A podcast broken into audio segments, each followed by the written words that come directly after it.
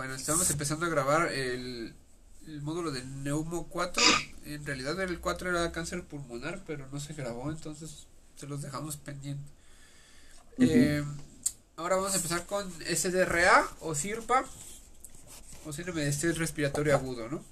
Bueno, como definición, es un síndrome clínico que se caracteriza por desarrollar disnea con una insuficiencia respiratoria aguda grave de rápida evolución acompañado de un infiltrado pulmonar difuso alveolo intersticial. Va, entonces es un síndrome clínico que se caracteriza por desarrollar disnea con una insuficiencia respiratoria rápida, aguda grave de rápida evolución acompañado de un infiltrado pulmonar difuso alveolo intersticial. Dentro de la etiología hay dos grandes causantes, la lesión pulmonar directa y la lesión pulmonar indirecta. La directa puede ser por neumonía, aspiración de contenido gástrico, contusión pulmonar o inhalación de tóxicos, mientras que la indirecta puede ser eh, por sepsis, trauma extratorácico grave, quemaduras, transfusiones múltiples, transfusiones múltiples, intoxicaciones por fármacos o pancreatitis. La mayoría de los casos se deben a sepsis, que es la causa más frecuente. ¿Vale? Sepsis. Neumonía, aspiración de contenido gástrico, traumatismo, politransfusiones o intoxicaciones medicamentosas.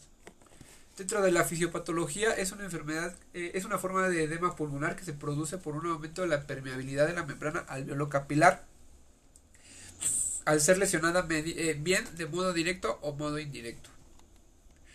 El aumento de la permeabilidad hace que el líquido intraalveolar sea muy rico en proteínas, con activación de complemento de la coagulación y de la respuesta inflamatoria. Interfiere con el surfactante por lesión de los neumocitos tipo 2, provocando así un colapso alveolar. Pueden formarse membranas hialinas como resultado del depósito de fibrina y otras sustancias en el alveolo. Debido al edema intersticial y el colapso alveolar, los pulmones se vuelven rígidos y aumenta el trabajo respiratorio, produciendo sobrecarga mecánica y fatiga con disminución del volumen. Hay alteraciones en la ventilación, perfusión y en estadios avanzados hay cortocircuito intrapulmonar por los alveolos colapsados y áreas atelectásicas. Entonces, debido al edema intersticial y el colapso alveolar, los pulmones se vuelven rígidos y aumenta el trabajo respiratorio, produciendo sobrecarga y fatiga con disminución del volumen. Hay alteraciones en la ventilación, perfusión y en estados avanzados hay cortocircuito intrapulmonar por los alveolos colapsados y áreas atelectasiadas. ¿Va? Va. Eh, es importante que sepan que hay tres fases dentro de la historia natural del SDRA. ¿Sale? Y por lo general es cada semana. La primera es fase exudativa, es a la primera semana, donde hay edema, lesión de neumocitos tipo 1, aumento de concentración de mediadores inflamatorios y formación de membranas hialinas. Está empezando el SDRA.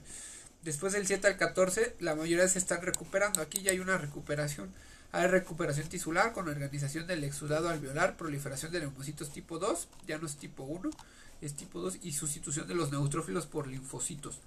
Los neumocitos tipo 2 restablecen la integridad del epitelio alveolar y reinician la, síntesis del surfactante y finalmente se diferencian hasta neumocitos tipo 1. Se puede decir que aquí te recuperas después de la fase proliferativa, ¿no? que es la, la segunda. Y después, si entras, pueden algunos entrar a la fase fibrótica o no pueden entrar. Si entran, eh, ya que no se recuperan, mientras que la mayoría se recupera, los que no se recuperan entran en esta última fase, que supone el mantenimiento de la ventilación mecánica y tiene un peor pronóstico. A partir de la tercera semana se desarrolla una intensa fibrosis que altera la arquitectura pulmonar normal y se acompaña de proliferación de la íntima vascular con oclusión secundaria y finalmente hipertensión pulmonar. ¿Hizo que no tomaste café? Clínica. Este, Primer signo en aparecer es la taquipnea, ¿va?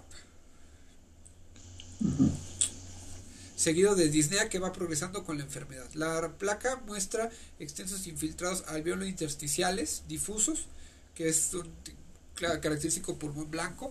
Al principio la hipoxemia suele mejorar con oxígeno, pero conforme va avanzando y desarrolla el shunt pulmonar, deja de hacerlo y se debe iniciar la ventilación mecánica. Entonces hay pulmón blanco, al principio la hipoxemia mejora con oxígeno, pero es la característica de esta madre, ¿no? Pero conforme va avanzando y desarrollando el shunt pulmonar, deja de responder al oxígeno y tienes que iniciar la ventilación mecánica invasiva, ¿va? Hay aumento eh, de la presión arterial pulmonar, la presión de clavamiento suele ser normal, a diferencia de lo que pasa con el edema pulmonar cardiogénico, que es el principal diagnóstico diferencial, ¿va? Principal diagnóstico diferencial. ¿Qué hay que hacerle aquí? Colocarle un catéter. La para el pa- ajá, los cardiogénicos. Ajá, La presencia de cardiomegalia sugiere un origen cardiogénico y por tanto va en contra del diagnóstico del. SDRA. Entonces, si hay aquí cardiomegalia, ya vas a ver que es algo cardiogénico y vas a ver que no es un, no es un SDRA. Se debe de pensar que el SDRA, en SDRA cuando se habla de un paciente grave con sepsis, ajá, que está en UCI o entre otros, que no responde a oxígeno. Entonces, paciente que no responde a oxígeno, que está es- con sepsis o está grave, piensas en un SDRA, neumonías. Tratamiento. Se, basa en tratar el problema subyacente, del, ya sea la sepsis, la hipotensión, etcétera, y la insuficiencia respiratoria. Para esto es en orden de gravedad. Siempre hay que dar primero oxígeno, ajá, a concentraciones elevadas, de ser posible con mascarilla de alto flujo, de efecto de Venturi. Si hay tratamientos refractarios, así no responde, se añade PIP mediante ventilación mecánica no invasiva, que aumenta el volumen pulmonar y abre los alveolos colapsados, disminuyendo así el shunt. Después tenemos la ventilación mecánica invasiva. La mayoría de los pacientes la van a requerir. Se recomienda la ventilación controlada por volumen ilimitada por presión a volumen corriente bajo.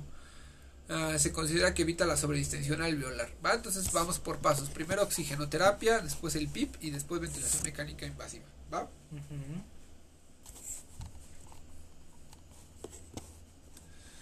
Actualmente el uso de terapias de- con PIP elevadas eh, en la posición en decúbito prono, o sea, boca abajo, evita la mayor perfusión en zonas declives donde aumenta el shunt, ¿sale?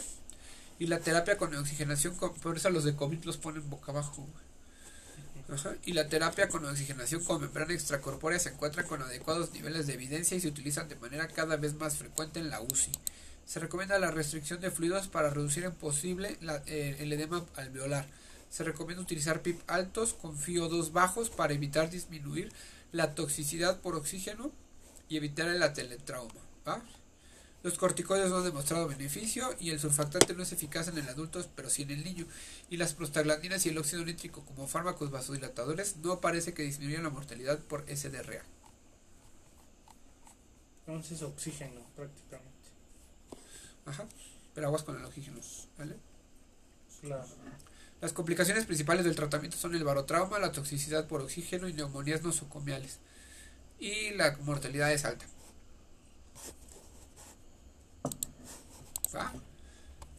Y listo. Eso sería todo.